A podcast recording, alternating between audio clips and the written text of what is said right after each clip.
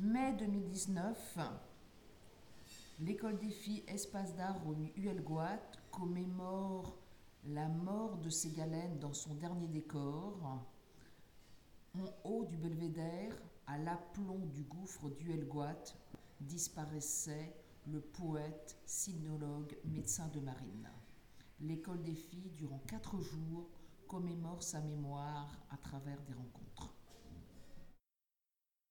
Je me suis dit, oui, c'est quand même bizarre parce que euh, on ne parle pas du rythme d'une vie, on parle, ou bien on dit qu'on a un rythme trépidant, ou bien on compare la vie à un long fleuve tranquille, mais on ne parle pas vraiment du rythme, on parle des âges de la vie.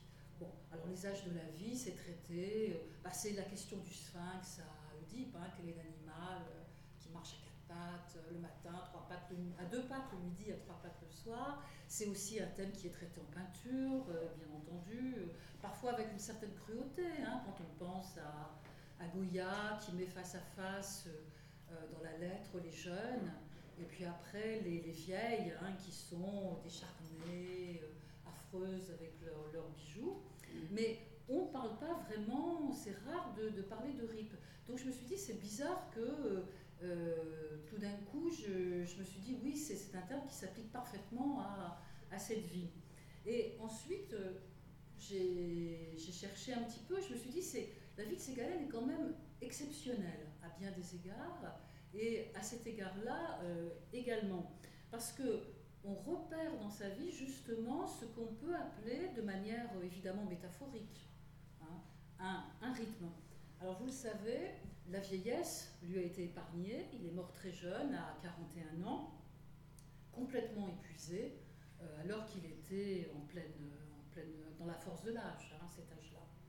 Sa vie est, très très courte, et quand on lit la correspondance, hein, qui est vraiment euh, absolument euh, un texte absolument magnifique, on, distingue très très nettement dans cette vie une alternance. C'est-à-dire que quelque chose qui crée un espacement, euh, une durée, des répétitions, autrement dit ce qu'on peut appeler un rythme, encore une fois de manière un peu métaphorique. Alors, pour expliquer euh, quelques, euh, quelques rappels, on, sait assez peu de choses hein, des, premières années de Victor Ségalène, puisqu'il n'écrivait pas encore de lettres, hein, forcément. Euh, mais déjà, il est né après 8 ans d'attente et il va rester enfant unique pendant 5 ans. Mais il était si chétif hein, quand il est né qu'on le baptise du jour même dans l'église Saint-Martin de, de Brest. Et ses parents, visiblement, comme souvent le cas des enfants très longtemps attendus, ont peur, ils craignent qu'ils ne vivent pas. Et sa mère, Ambroisine, ne cesse de lui répéter qu'il n'est pas comme les autres. Et elle voudra, comme elle le fera toute sa vie, elle cherchera à préserver des extrêmes et à le mener dans une voie moyenne, tranquille, qui, lui, voudra toujours. Alors, il, écrit, voilà ce qu'il écrit. J'avais défense de trop courir avec les autres, rappelle-t-il, défense d'avoir chaud jusqu'à la sueur, encore plus d'avoir froid jusqu'à la glace. Or, lui qu'on a voulu mener dans une vie moyenne, euh, ce sont précisément les extrêmes, hein, les sensations extrêmes, les pics hein, qu'il va rechercher, et notamment, si vous voulez, ah, c'est pas. Ah, c'est, d'accord, oui, c'est mieux, d'accord. Et notamment dans ses voyages en Chine, hein, où le danger est euh, certainement, quand on lit ses lettres, ce qui l'exalte le plus. Alors, il écrit à sa femme, Yvonne, euh, une lettre qui éclaire bien ce, ce point. Voilà ce qu'il lui dit. Vois-tu, aussi bien que de l'esprit religieux, il faut se dépouiller avec dégoût de l'esprit qu'il met entre guillemets, avoir une, guillemets à nouveau, situation assurée, et le rêve et l'éternelle médiocrité de tant de gens, la nôtre est magnifiquement instable. Et donc, si vous voulez, je crois qu'une des premières caractéristiques de cette vie, du rythme de cette vie, c'est l'instabilité et le refus précisément de la régularité. Alors, ce qui frappe euh, également dans euh, le déroulé de, la photographie de, de Ségalène est une, autre constante. Euh, oui? Ah, voilà, là ça va mieux. Oui, d'accord. Voilà, oui, oui, oui. Il faut faire des signes. À ce moment-là, je... oui, oui, là je m'entends. Voilà. Euh, euh, ce qui revient sans cesse aussi dans, sa biographie, c'est ce qu'on pourrait appeler la figure du, du, cercle, ou plutôt de la spirale, puisque la spirale ne se boucle pas au même niveau. Hein, la fin d'une spirale, euh, soit elle monte, soit euh, elle, elle, descend. Et c'est la spirale qui implique à la fois une répétition et une transformation.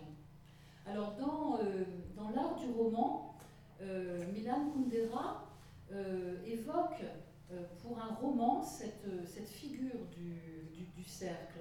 Et quand je vous disais que la, vie de, de Ségalène se, peut se lire comme un roman, euh, en voilà par exemple une preuve en quelque sorte. Et il montre qu'au début, il fait une très belle analyse d'Anna Karenine, et il montre qu'au début de ce roman, je ne sais pas si vous vous en souvenez, mais Anna assiste à un accident, un homme est écrasé par, par un et effectivement, elle-même, à la fin du roman, va se jeter sous un train. Comme si cette première scène était prémonitoire et annonçait euh, la, fin, le destin de, l'héroïne. Et, ou bien, si vous voulez, euh, comme si, euh, à l'ouverture d'un opéra, vous avez un thème qui, est lancé et qui ensuite se développe et se retrouve dans tout l'opéra.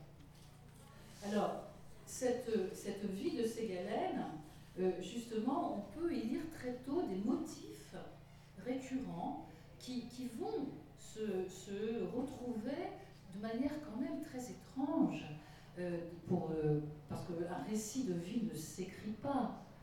c'est pas celui qui vit n'écrit pas le récit de sa vie et on a parfois l'impression que lui l'a écrit. Et ce, vous, allez retrouver ces, motifs au début de sa vie et à la fin de sa vie. Alors, un exemple frappant, celui de Wellwatt, justement. Alors, quand il a eu 12 ou 13 ans, je ne sais plus très bien, son grand-père lui a offert une bicyclette. Alors, Ségalène a toujours adoré bouger, il a toujours eu besoin de, beaucoup de, mouvements. Et euh, c'est un très beau cadeau, hein, parce que euh, à cette époque, la bicyclette vaut trois mois du salaire d'un instituteur, hein, c'est quand même considérable. Il aime beaucoup son vélo, il la prénomme Sophie. Et quand il, euh, euh, a une vingtaine d'années, il part euh, explorer justement la, Bretagne intérieure et il vient au Wellboat. Et il va, effectivement, il fait une randonnée qu'il va décrire dans Adros hein, qui sera publié beaucoup plus tard. Et pendant cette randonnée, il découvre le site actuel, ici, et il parle de la chambre d'Artus, du ménage de la Vierge, et il va peindre un tableau qui est resté très longtemps au 17 rue Massillon, chez ses parents, et qui représente en quelque sorte le lieu où il viendra mourir 20 ans plus tard. Hein, c'est quand même quelque chose d'assez étrange. De même, alors ça c'est aussi euh, un, motif qui, va se retrouver à la fin de, de sa vie. Un de ses premiers textes écrits, c'est celui qu'il consacre à Gauguin et qui s'intitule Gauguin dans son dernier décor. Et euh, Gauguin est mort, vous le savez, aux, Marquises. Il écrit ce texte quand il a 25 euh, ans. Et alors, quand on regarde les termes qu'il emploie, il parle d'une mise en scène de la nature c'est-à-dire des crêtes tourmentées, d'un fouillis de masse verte, de l'eau qui serpente sur un lit de galéron, et il dit que c'est un décor somptueux et funèbre, à la fois splendide et triste. Or, quand il décrit les îles Marquises, mais moi je ne peux pas m'empêcher de penser que cette description des îles Marquises s'applique mot à mot au site du Wellquat où il va mourir. Donc euh, cette euh, figure du, retour hein, est, vraiment euh, une, constante. Hein, et c'est peut-être cette impression, qui, c'est cela qui donne une impression de, rythme. Vous savez, comme dans une musique où vous avez un motif qui est repris, qui est développé et qui, revient. Alors, autres euh, motifs qui, reviennent, la, première euh, mission de Ségalen, euh, qui est jeune médecin de marine, l'envoie à Tahiti, et il va commencer à écrire Les Immémoriaux, qui va, livre qui sera publié en 1907. Alors, il va passer plus de dix ans en Chine, mais il va toujours garder le projet de revenir en Polynésie. Il voulait revenir en Polynésie pour terminer Le Maître du Jouir, qui est un manuscrit inachevé. Et de même, donc il espérait boucler hein, finalement sa, vie par un retour en Polynésie. Euh, de même, euh, il pense fugitivement, probablement dans une nuit où il a fumé un peu d'opium, euh, après avoir écrit les immémoriaux bretons, les immémoriaux, pardon, à écrire les immémoriaux bretons. Alors c'est une feuille, une simple feuille. Mais quand même, vous avez aussi, si vous voulez, cette manière de boucler hein, que, l'on retrouve même dans, ses projets euh, d'écrivain.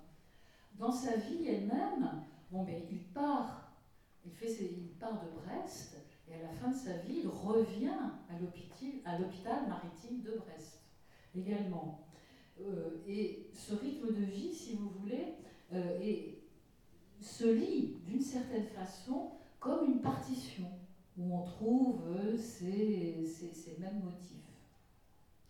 Alors, ce qui frappe également dans les premières années de la vie de, de c'est dans ce rythme l'irrégularité. Hein, je vous ai parlé d'instabilité, mais il y a aussi irrégularité.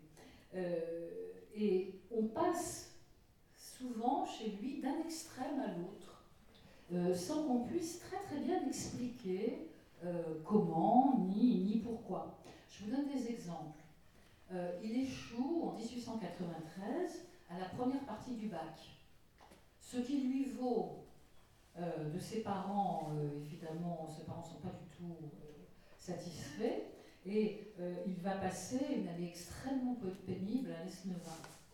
Bon, mais l'année suivante, il est reçu avec mention très bien et des notes comprises entre 16 et 18. Vous voyez, on passe quand même d'un échec à une réussite extrêmement brillante. Euh, de même, au terme de sa première année de PCN à Rennes en 96, il est reçu premier sur 59, avec 16 points d'avance sur le second.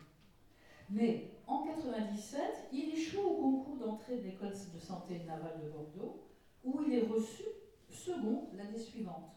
Vous voyez, ces, oscillations sont, sont, quand même euh, assez, euh, assez étonnantes. Alors, Ségalen est quelqu'un d'extrêmement brillant, d'extrêmement doué. Euh, il est doué, il a une multitude de, dons.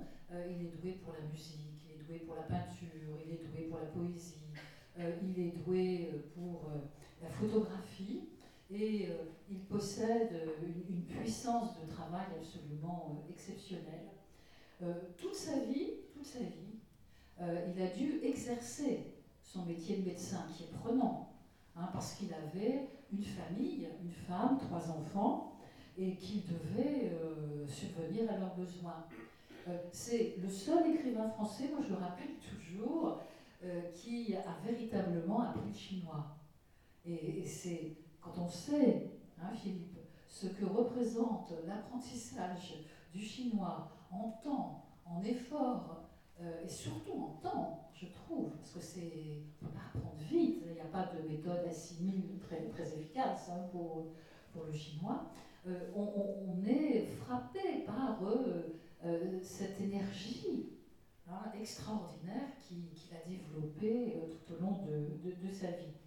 Et euh, il va en chinois, alors non seulement il apprend le, chinois, mais il l'apprend suffisamment quand même pour lire les textes classiques, bon, avec des traductions.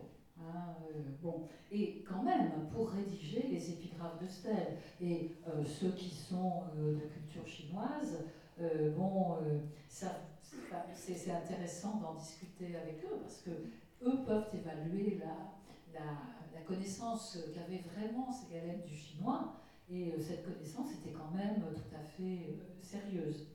Et mieux encore, enfin, lui qui est médecin, qui écrit, qui, qui voyage beaucoup, je vais vous en parler, il, il se prend de passion véritablement, parce que c'est un être, je crois, c'est ça aussi qui le rend si attachant, c'est un être extrêmement passionné. Il, se prend de passion pour l'art chinois, hein, et en particulier pour la peinture et pour la statuaire. Et il ne se contente pas, comme il aurait pu le faire, hein, ça aurait déjà été pas mal, de, rester euh, un, amateur. Euh, en 1909, à partir de 1909, il suit euh, les cours d'Arnold Vissière, pas que je bouge mon micro tout le temps, hein, à l'Institut des, des langues orientales, il rencontre des, archéologues renommés comme euh, Paul Pelliot. Il entretient une correspondance suivie avec les orientalistes de son temps, comme Henri Cordier, Émile Sénard, et il se choisit, euh, je crois ce qui est extrêmement important, il se choisit un maître, et ce maître, c'est Édouard Chavannes, c'est-à-dire une des personnalités les plus reconnues euh, à, cette époque. Et d'ailleurs, alors je ne parle pas dans l'ordre chronologique, hein, vous l'avez remarqué, et d'ailleurs, en 1914, il va obtenir une, mission tout à fait officielle qui va être financée par le ministère des Affaires étrangères et l'Académie des inscriptions et belles-lettres, mission archéologique qu'il va accomplir en compagnie d'Auguste Gilbert de Voisin et de Jean Lartigue. Alors, pendant cette mission, Ségalène sera extrêmement fier d'avoir découvert le plus ancien monument de pierre de l'Extrême-Orient tout entier, le cheval de Ping, qui est daté de 117 avant notre ère. Hein, c'est dans la préface de la grande statuaire. Et c'est lui aussi. Alors, mes, amis chinois, euh, quand je leur dis ça, euh, ils me disent mais non, mais je leur dis mais si. Euh, c'est lui aussi qui est tout à fait capable, à, l'époque, d'identifier le site du tombeau du premier empereur, que tout le monde ici connaît, parce que c'est sur ce site qu'on a découvert, vous savez, la fameuse armée des guerriers de terre. Alors, ce, site était, hein, je ne sais pas si tu en parlais, Philippe, non, mais il était, bah, tu me dis si je dis quelque chose qui n'est pas exact, il était, euh, il était déjà authentifié dans les annales, on, s'en souvenait bien sûr, mais quand dans la correspondance, moi, moi j'aime beaucoup ces lettres, il, découvre ce site. Il identifie, c'est. Il identifie, voilà. Il identifie des, des, Ah oui. Aussi, ça est connu parce que c'est le premier empereur, mais il identifie aussi des, des, des sites de, de souverains, c'était des rois avant les empereurs, de souverains donc ça veut dire la authenticité chinoise. À partir des textes. À partir, des textes. À partir des textes. Et alors, bon, quand, quand, il découvre ce tombeau, il est absolument euh, ah, enfin, fou de joie parce que est, totalement ému et totalement euh, ébloui. Et euh, c'est quand même, je, moi je regrette toujours qu'en Chine on, on, ne, on, ne, mentionne pas euh, Asian. Euh, euh, les, le, fait que c'est, il, a, il, a, quand même reconnu ce, ce site, hein, ce, ce, tumulus. Il fallait, le, fallait avoir un œil extrêmement, extrêmement expert hein, pour, pour, cela. Donc, si vous voulez, euh, c'est, vraiment une activité euh, très considérable et, et, dans tous les domaines absolument euh, exceptionnels. Il est médecin, il est poète, il est essayiste, il est archéologue, il s'intéresse à la musique, à la peinture, à la photographie. Hein, ces photographies sont absolument magnifiques. Et surtout, si vous voulez, c'est pas un homme de cabinet. C'est un voyageur, et là aussi c'est différent des archéologues de son époque. Chaman est le premier, hein, je crois, qui a, qui a voyagé. Voilà. Et, lui aussi, c'est un homme de terrain. Et ça, c'est extrêmement important euh, dans, sa personnalité, dans, sa vie. C'est-à-dire qu'il ne se contente pas de lire les textes et euh, de. Il, voyage. Hein. Et alors, là, je reviens en arrière, hein, puisque j'ai décidé que je ne suis pas euh, la, chronologie très exactement. son, son, premier voyage date de 1909. Alors, quand j'ai écrit cette biographie, écoutez, ça a été un bonheur de, raconter, de lire ce voyage, évidemment, et, de le raconter. Parce qu'il va, comme il le dit lui-même, vagabonder en Chine pendant dix mois. Quand même, hein, c'est beaucoup. Et évidemment, euh, ce, vagabondage n'aurait pas été possible sans la fortune hein, euh, de Auguste Gilbert de Voisin qui finance euh, l'expédition.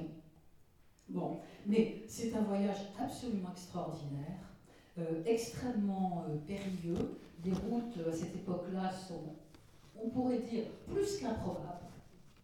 Et on, risque sa vie. En 1914, quand les trois vont repartir pour cette mission, ils vont chacun rédiger leur testament.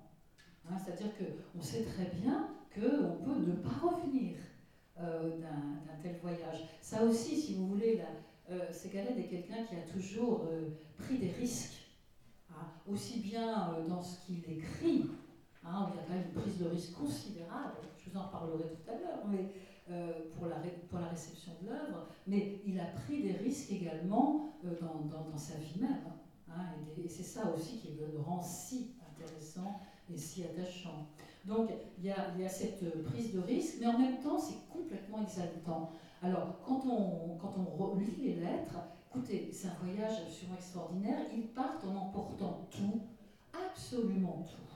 C'est-à-dire qu'on emporte non seulement les livres, mais on emporte les sauniers.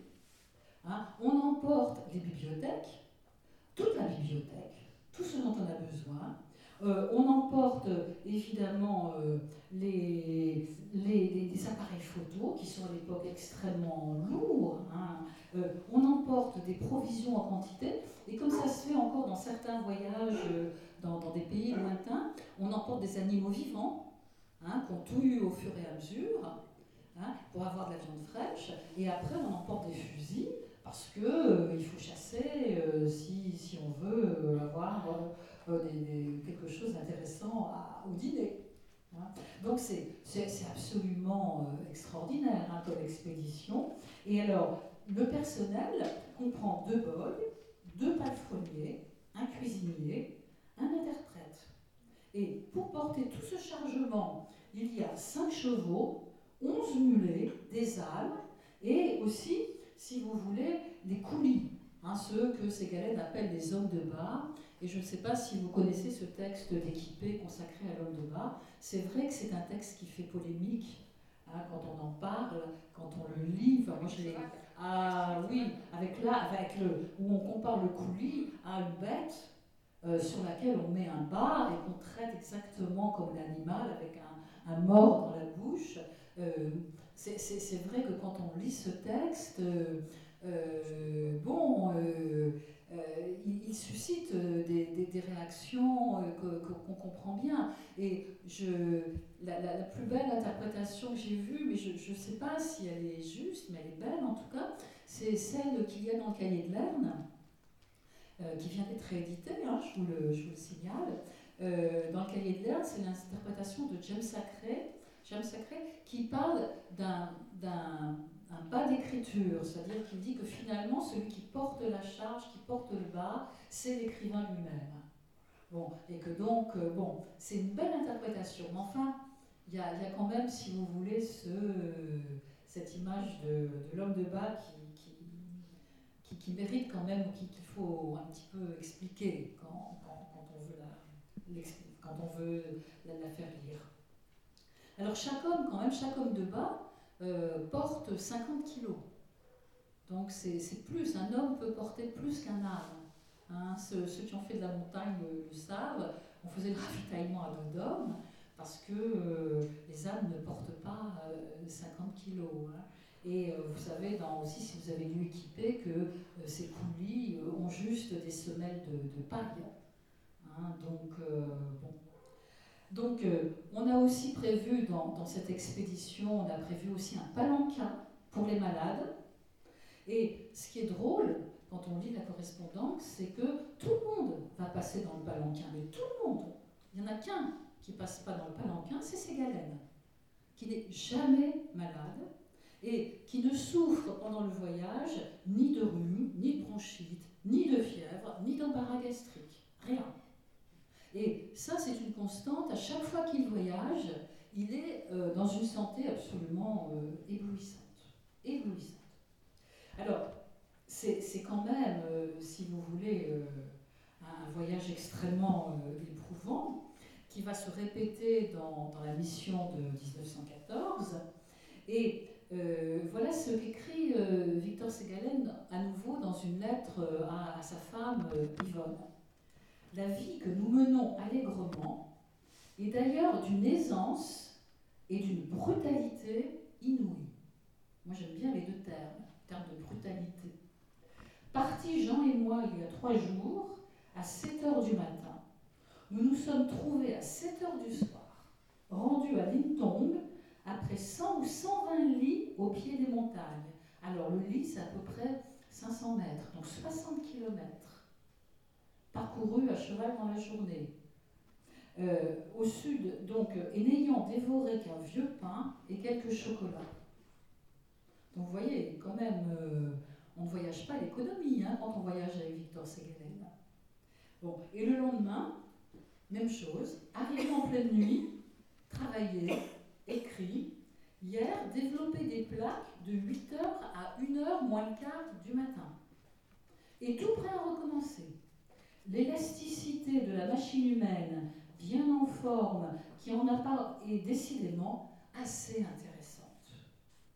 Hein? Donc euh, vous voyez un peu ce, euh, ce, rythme euh, très, très, très intense hein, qu'il imprime à, à, sa vie. Alors il parle d'allégresse et il ne semble ressentir jamais aucune fatigue. Jamais. Euh, il n'est jamais malade, et il va euh, intituler son, deuxième voyage, celui de 14, La Grande Diagonale. Alors, il n'y a pas de PowerPoint hein, ici, mais euh, vous regarderez dans les livres qui sont publiés sur, sur Ségalène, il représente le, ce que sera le trajet de ce voyage, et il le figure par une flèche. Une flèche qui part euh, du, nord de la Chine, du nord-est, et qui va finalement en diagonale vers le sud-ouest. Et si vous voulez, la, flèche, c'est vraiment euh, la, figure même de, sa vie. Hein, c'est-à-dire, dans une flèche, ce qu'il y a d'intensité, de rapidité, de, visée euh, également. Et malheureusement, évidemment aussi, euh, cette flèche, va se trouver brisée. Hein. Et euh, ce qui la brise, c'est véritablement la déclaration de guerre en août 14, hein, qui interrompt le voyage de Victor Segalen et euh, l'oblige à renoncer à atteindre le Tibet, dont vous avez entendu parler, je pense, hier avec Colette Kamla. Alors, quand on voit cette vie de Victor Segalen, on, a l'impression en fait euh, qu'il fait partie de ceux, euh, vous savez, l'expression qui brûle la chandelle par les deux bouts. Véritablement. Euh, moi, il me fait penser. alors, il je crois que Segalen n'aimait pas beaucoup Balzac. il n'en parle, parle, jamais, il n'aime pas trop les, les romanciers du 19e. Euh, qu'il connaît bien hein, pourtant, euh, comme tout bon élève, mais euh, il me fait penser au, Raphaël de, La peau de chagrin. le personnage de, Balzac qui trouve chez un antiquaire une peau de chagrin, et cette peau de chagrin a un pouvoir magique, elle lui permet de réaliser ses désirs, mais à chaque fois qu'il réalise un désir, elle diminue. Et il sait très bien que quand cette peau chagrin aura disparu, il mourra. Et, et Balzac en fait une espèce de, de, philosophie. Euh, euh, soit euh, on, vit en réalisant ses désirs et on consume sa vie, soit on renonce aux désirs et on a une chance de vivre plus longtemps. Et je pense que Ségalen fait incontestablement partie de ceux qui brûlent leur vie au lieu de, de l'économiser. Alors, il revient extrêmement, il, effectue une dernière expédition en Chine en 1917 euh, dont il, euh, est parti euh, effectivement pour recruter des, des, travailleurs chinois qui seront employés dans des conditions épouvantables dans les tranchées pendant la, Première Guerre mondiale. Il en profite pour visiter les, sites archéologiques de, Nankin et il rentre extrêmement fatigué, très amaigri. Or, si vous avez vu ces photos, dès sa jeunesse, il était déjà extrêmement mince. Donc, euh, euh, il, était vraiment très, très, très faible. Et euh, il achève de s'épuiser en soignant avec un dévouement admirable les malades de la grippe espagnole à l'hôpital de Brest en 1918. il ne mange pas, il souffre d'insomnie et lui-même attribue, euh, alors ça c'est le peu d'humour qui lui reste à cette époque-là, parce qu'il a toujours eu beaucoup d'humour, mais à la fin de sa vie, euh, c'est un peu moins présent. Il parle d'une maladie médico-sinologique. Voyez, c'est bon. Et euh, un mois avant sa mort, un mois avant sa mort, il écrit à son ami Jean Lartigue Crois-moi sur parole, je suis lâchement trahi par mon corps.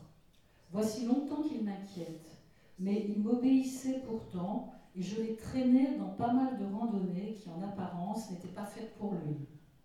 Mon entrain pouvait donner le change. Il n'allait pas sans une angoisse secrète. Je sais que maintenant j'avais raison. Je n'ai aucune maladie connue, reçue, décelable. Et pourtant, il le met entre guillemets, tout se passe comme si. J'étais gravement atteint. Je ne me pèse plus, je ne m'occupe plus de remèdes, je constate simplement que la vie s'éloigne de moi. Et cette lettre date du 21 avril 1919. Alors, crois-moi sur parole, écrit-il à son premier à son meilleur ami. Je me suis toujours demandé ce qu'il fallait croire sur parole dans cette.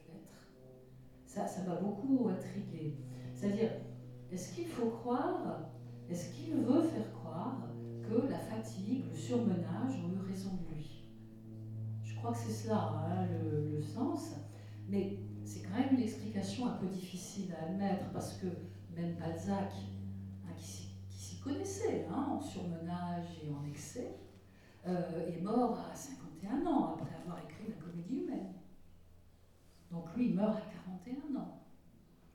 Bon, les voyages, en tout cas, je, vais, y revenir, les, voyages constitue pour, euh, pour Ségalène une période euh, d'exaltation et de dépense, vraiment de dépense. Et à ce pic de vitalité, hein, succèdent, à ces pics, succèdent des périodes euh, de calme qui sont passées dans ce que le poète appelle la chambre porcelaine. Ça, c'est une très très belle expression. C'est un, mot qui, une expression qui, se trouve dans, dans alors équipé, moi je crois que c'est le livre que je préfère peut-être de, de Ségalène. C'est un récit de voyage, tout en n'étant pas un récit de voyage, et tout en en étant un quand même. Hein, ce qui est absolument euh, typique de, de, de, Ségalène, totalement.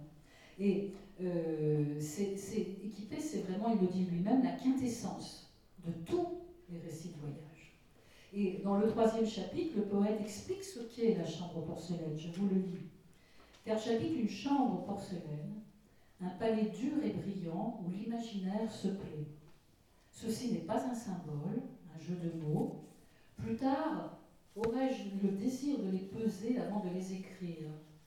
Dès longtemps, je posais tout ce que vaut ceci, un palais imaginaire, et non pas que ce qui m'entoure soit impalpable et tramé de raclures de pensées ruminées, et non pas que les formes changent, bien que les couleurs s'irisent dans un air sans volume.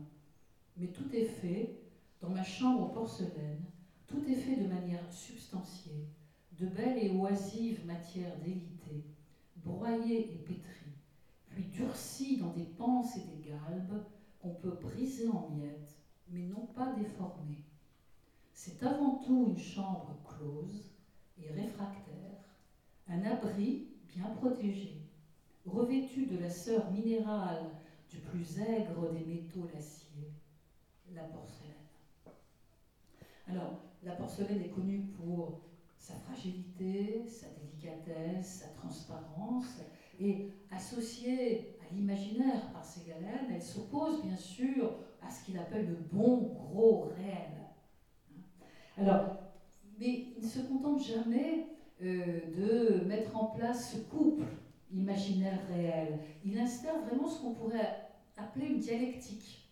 C'est-à-dire qu'il n'y a, pas, pour lui seulement l'alternance du réel et du, voyage dans le réel et du temps d'écriture, c'est-à-dire que la chambre porcelaine devient une autre chambre, hein, réalisée par, euh, par le voyage. C'est-à-dire que le voyage lui permet de retrouver la même chambre, celle qu'il avait quittée, mais transformée, essentialisée par l'expérience vraiment physique du, du, voyage au pays du réel. Et cette belle dialectique hein, prend sa source dans la vie du poète, puisque pour lui, et je crois que c'est, euh, il fait partie de ces écrivains, il y en a quelques-uns, euh, voyager et écrire sont l'avers et le revers d'une même activité. C'est-à-dire que quand il écrit, il revit le voyage, et le voyage est déjà hein, euh, une, manière euh, d'écrire lui-même. Alors, cet équilibre magnifique, hein, et on s'en doute quand même un équilibre aussi fragile. Et l'année 1913 constitue, je crois, dans la vie de Victor Ségalen, un pic ou plus exactement un sommet. Alors il se montre absolument plein d'espoir et de confiance. Il imagine que l'hiver 14-15 verra l'aboutissement délicieux, je le cite, de ses efforts. Il prévoit que cette mission de 14 dont je vous ai parlé va comprendre, va entraîner un compte-rendu à Paris, des conférences, des projections.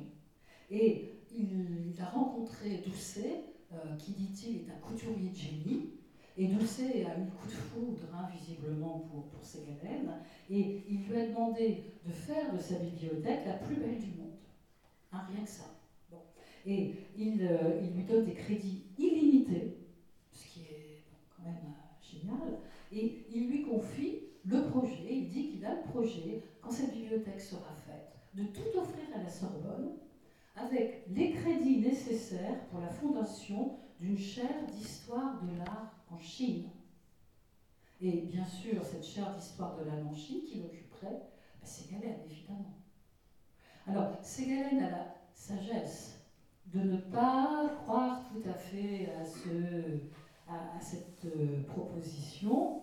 Il devine les difficultés parce qu'il n'appartient pas au monde universitaire. Il connaît le monde universitaire. Et il dit, oh là là, ça fera un tapage chez les Sorbonnards. Ah, bien sûr que ça aurait fait un tapage. Mais euh, il euh, n'empêche quand même, il note dans ses projets, cher Doucet, à surveiller. Ah, et euh, à cette époque-là, il écrit à Yvonne et à Jean Larty, qui est son meilleur ami, il, écrit des, lettres qui sont un peu identiques, et qu'il écrive à l'un ou à l'autre, si vous voulez, il décrit le rythme, alors là on peut vraiment parler de rythme, qu'il a choisi pour sa vie. Et voilà ce rythme. Huit mois de Pékin par an, un mois de train post-russe, c'est-à-dire le transsibérien, et trois mois de Paris. Vous imaginez un peu hein? L'alternance, huit mois en Chine, un mois dans le transsibérien et euh, trois mois à Paris. C'est quand même absolument un rythme surprenant qui n'est qui est pas spécialement euh, reposant, mais lui, c'est parfait. C'est une oscillation entre deux pôles hein, qui sont radicalement différents, Pékin et Paris, c'est-à-dire à la fois une instabilité et une régularité, et qui euh, lui convient euh, admirablement. Alors, il parle à Yvonne de, de, ce même projet avec le même enthousiasme, et il se projette dans l'avenir.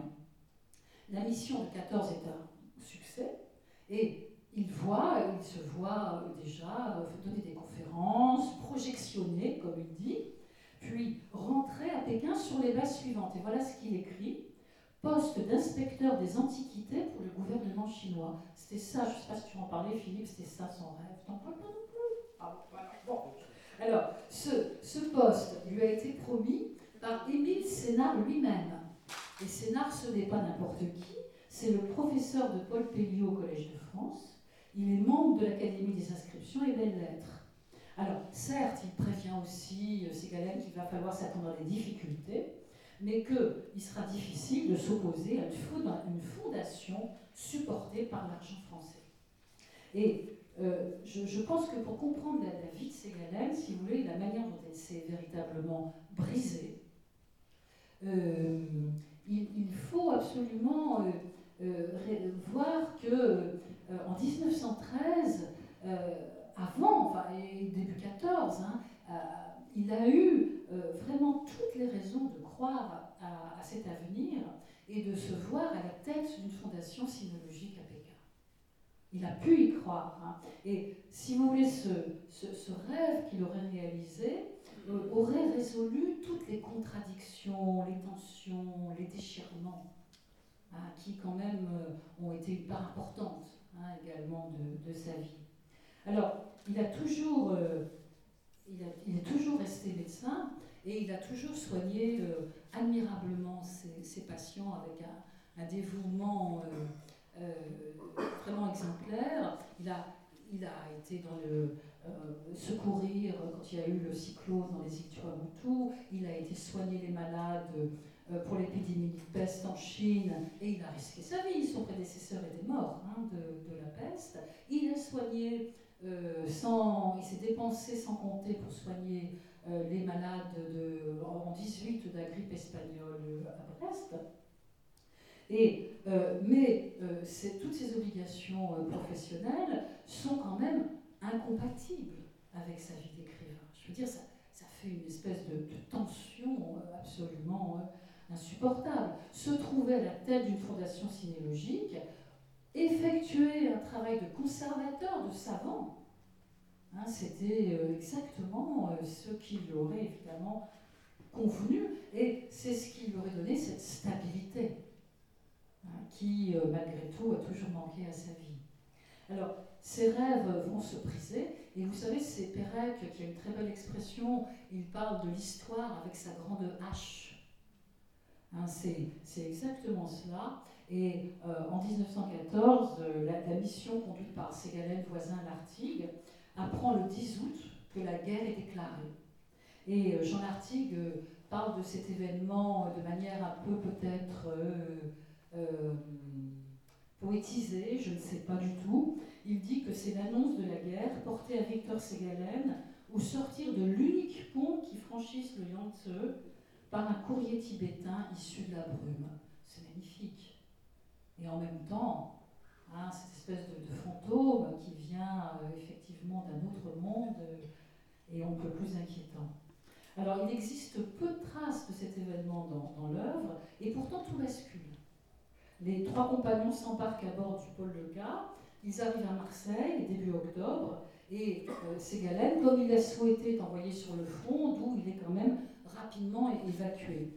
Alors je vous l'ai dit, il retourne une dernière fois en 1917 en Chine mais, si vous voulez, il va faire ses adieux à, ce pays, et si vous lisez la correspondance, les lettres, à partir de 17, sont absolument poignantes.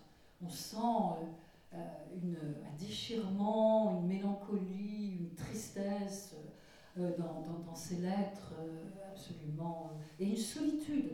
Un lui qui a toujours supporté la solitude, tout d'un coup, euh, la supporte beaucoup moins bien. Le beau mécanisme des lettres se dérègle avec la guerre. Ces lettres ne parviennent plus à Yvonne, et lettres d'Yvonne ne lui parviennent plus, et euh, euh, tout, tout, se défait, hein, en, quelque sorte. Alors quand il revient, il est totalement affaibli, et il, est, il revient en 17. Et alors, je, me suis, euh, vous savez, vous savez ou vous ne savez pas, mais moi j'ai appris assez tard que le nom de, Victor Ségalen figure au Panthéon dans la liste des, euh, de ceux qui sont morts pour la France. Je me suis toujours demandé euh, quelle était euh, la, la, raison exacte, parce que il n'est pas mort directement à la guerre. Donc j'ai jamais su en fait, et c'est toujours resté une question. Mais en tout cas, ce qu'on peut dire, c'est que la guerre de 14-18 a réellement brisé son destin. Ça oui, ça, c'est incontestable. C'est-à-dire que, si vous voulez, il a presque touché du doigt le rêve qu'il avait. De même qu'il il est presque arrivé au Tibet. Et il n'entrera jamais au Tibet. Il ne réalisera jamais son rêve. Et le Tibet va devenir effectivement une des figures de l'impossible et de ce qu'on ne peut pas atteindre. Donc, alors en plus, si vous voulez, évidemment, vous imaginez bien qu'après la guerre de 14-18, le gouvernement a d'autres préoccupations hein, que de créer euh, un, institut de sinologie. Donc c'est un projet qui tombe à l'eau, évidemment. La marine refuse de le libérer de ses obligations de service. Donc il ne peut pas s'installer à Paris, il y avait pensé. Hein, donc il doit renoncer à l'archéologie. À la suite de sa dépression, je vous en parlais, il va perdre son poste hein, euh, de chef de service à l'hôpital maritime de Brest. Et il sait que très probablement, il ne pourra plus quitter la Bretagne. Or, Ségalène, ça c'est un grand sujet aussi dont on, peut discuter, euh, a un rapport très ambivalent à la Bretagne. Très très ambivalent. Et euh, il, cherche quand même toute sa vie à s'en éloigner il n'est pas vraiment ancré en Bretagne. Et alors, pour comble de malheur, il sait prendre la meilleure amie de sa femme, Hélène Hilbert, hein, ce qui crée évidemment dans le couple les tensions, vous pouvez imaginer. Alors, sa vie à tout entière était rythmée par cette belle alternance euh, du voyage réel et de cet autre voyage hein, qui est pour lui l'écriture. Et après son retour en France, on voit ressurgir dans sa vie un rythme plus ancien, euh, une alternance plus ancienne qui est celle euh, de, la, de la dépression qui a été présente dès, son adolescence. Alors, très jeune, depuis l'adolescence, hein, il a connu des épisodes dépressifs récurrents. Hein.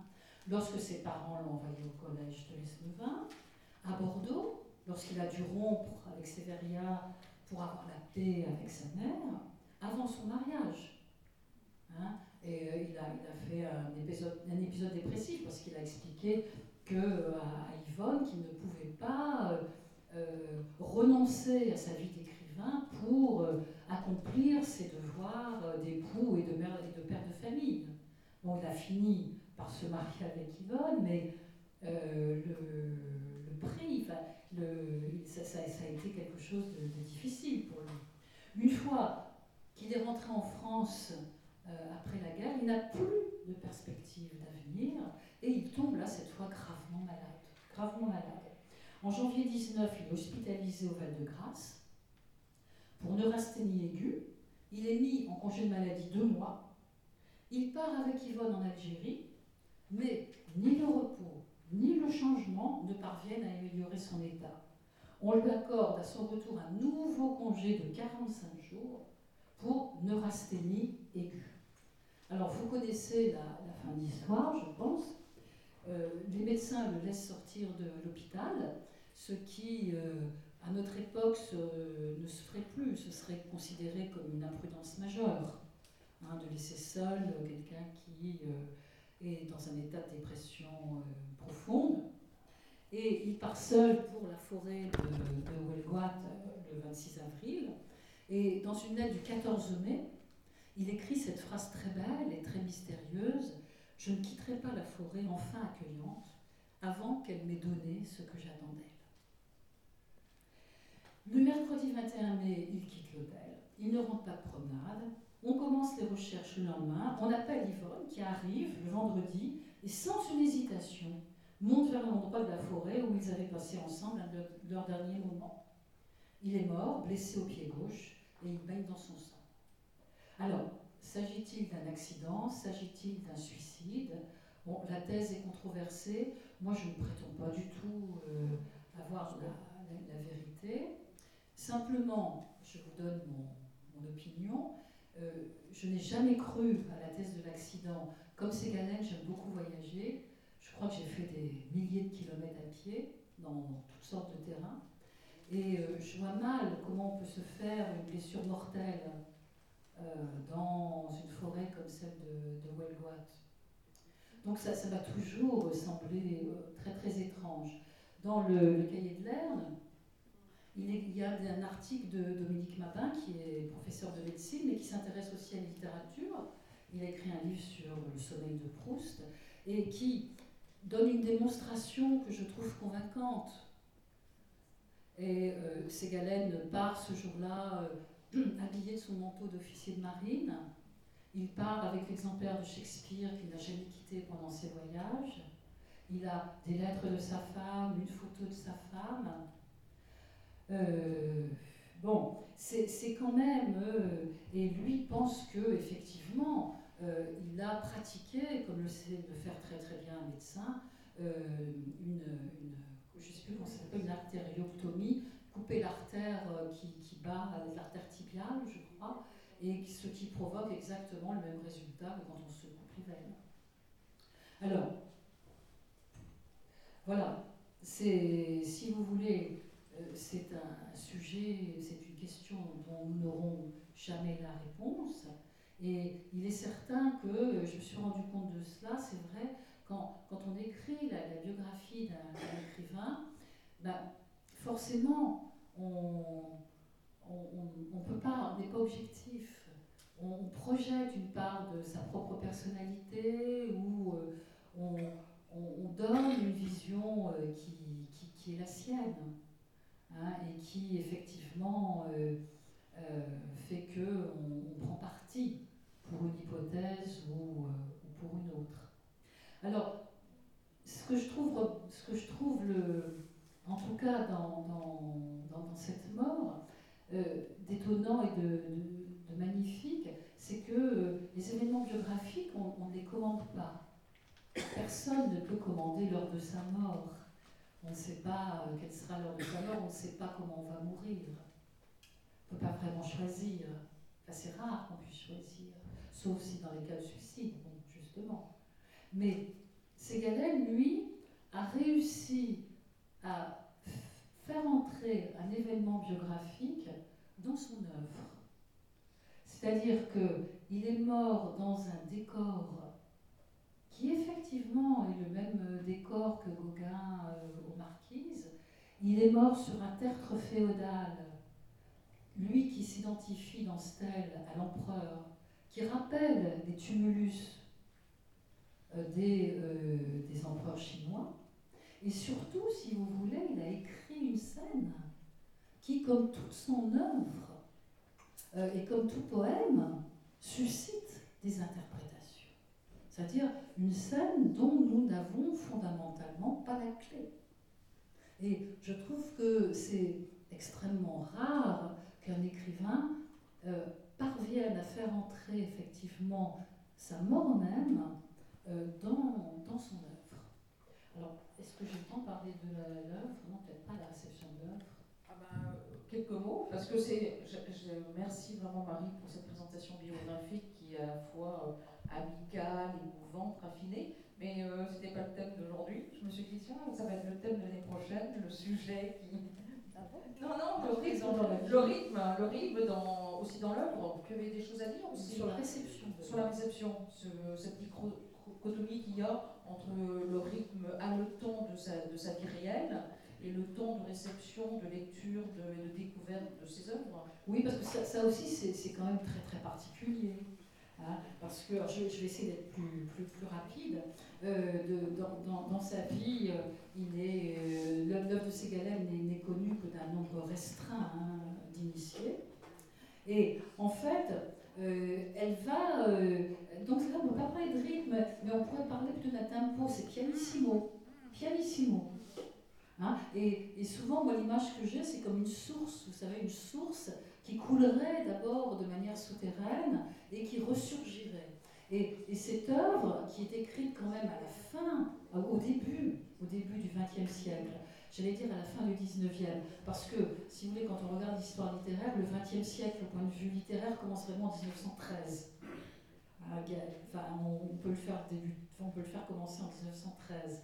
Donc c'est c'est une œuvre quand même qui, appartient encore historiquement au, 19e et qui va être découverte à la moitié du 20e seulement.